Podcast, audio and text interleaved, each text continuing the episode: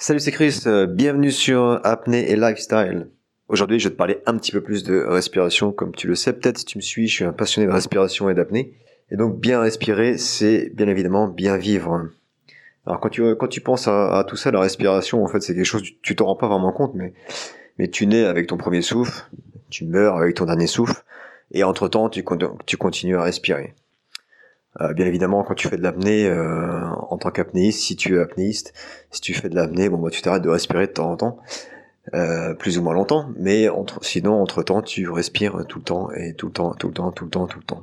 Et on t'a jamais vraiment appris à respirer, en fait. Tu nais, tu prends ton premier souffle, tu commences à respirer, et tu continues ta respiration, mais on t'a jamais, jamais vraiment appris comment respirer. Quand tu es bébé, au tout début, tu respires bien, tu respires euh, normalement, tu respires par le ventre, tu respires par une respiration abdominale. Et ça, c'est la bonne respiration, respirer par le ventre. Et quand tu grandis, petit à petit, on a tendance à, changer notre méthode de respiration et on commence à respirer plus par le haut de la cage thoracique, par la poitrine.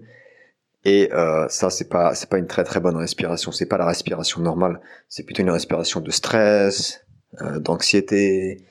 Et on continue en général à respirer comme ça. Beaucoup de gens, beaucoup d'humains respirent, euh, respirent comme ça. Quand je donne mes cours, je me rends compte, tout le monde respire par le haut de la poitrine. Si je demande à quelqu'un, ok, prends une bonne inspiration, ils vont prendre une inspiration que par la poitrine. Et du coup, quand tu prends une bonne inspiration par la poitrine, que par la poitrine, tu vas utiliser peut-être que 30% de ta cage thoracique, 30% de, te- de la capacité de tes poumons. Alors que quand tu commences par le ventre, quand tu utilises une respiration abdominale en utilisant ton diaphragme, tu vas commencer par le, bas de tes poumons et tu vas pouvoir prendre une bonne inspiration et utiliser, on va dire, 100% de, ton, de tes poumons. Même si c'est pas vraiment le cas, euh, tu vas vraiment pouvoir prendre une bonne, bonne inspiration et remplir tes poumons d'oxygène. Donc la respiration abdominale, c'est super, super important. Et ça a plein, plein d'autres bienfaits, en fait. Ça t'aide d'une à, à la relaxation. Si tu respires bien par le ventre, tu es plus relax. Donc c'est un des bienfaits. Tu as une meilleure digestion, tu as moins de risques de diabète. Tu peux réduire aussi les effets, si tu as de l'asthme, tu peux réduire un peu le- les effets de l'asthme. Tu peux réduire le niveau de sucre dans le sang. Tu peux réduire les, risques de maladies cardiovasculaires. Donc tu as plein, plein de bienfaits à une bonne respiration, à une bonne res- respiration abdominale. Donc je t'ai fait une vidéo euh, la semaine dernière, il me semble, sur, sur la respiration abdominale que j'ai mise sur YouTube où je te donne plus d'infos, où on fait des exercices, etc. Donc n'hésite pas à aller faire un tour. Et n'hésite pas à pratiquer cette respiration abdominale. Moi, je te conseille, pour t'y habituer, juste, et déjà, essaie le matin en te levant. En te levant, tu peux juste, avant de te lever, quand tu es dans ton lit, juste prends quelques, prends quelques bonnes inspirations par le ventre et essaie de prendre une ou deux minutes et respirer euh, juste par le ventre en utilisant ce, diaphragme. Tu peux le faire le soir aussi avant de t'endormir, évidemment.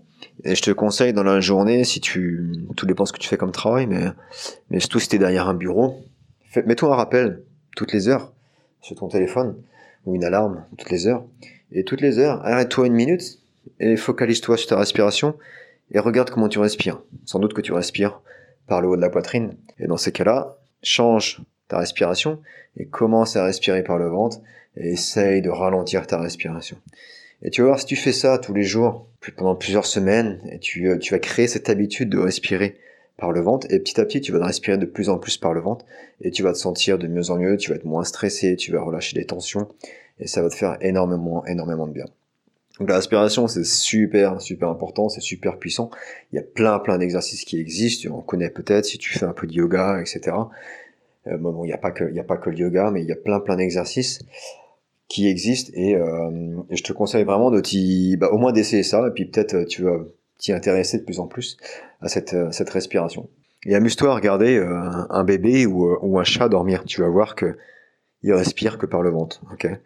Donc si tu regardes, tu vas te rendre compte que toi aussi, quand tu étais bébé, tu respirais comme ça. Et après, tu perds, tu perds cette habitude petit à petit.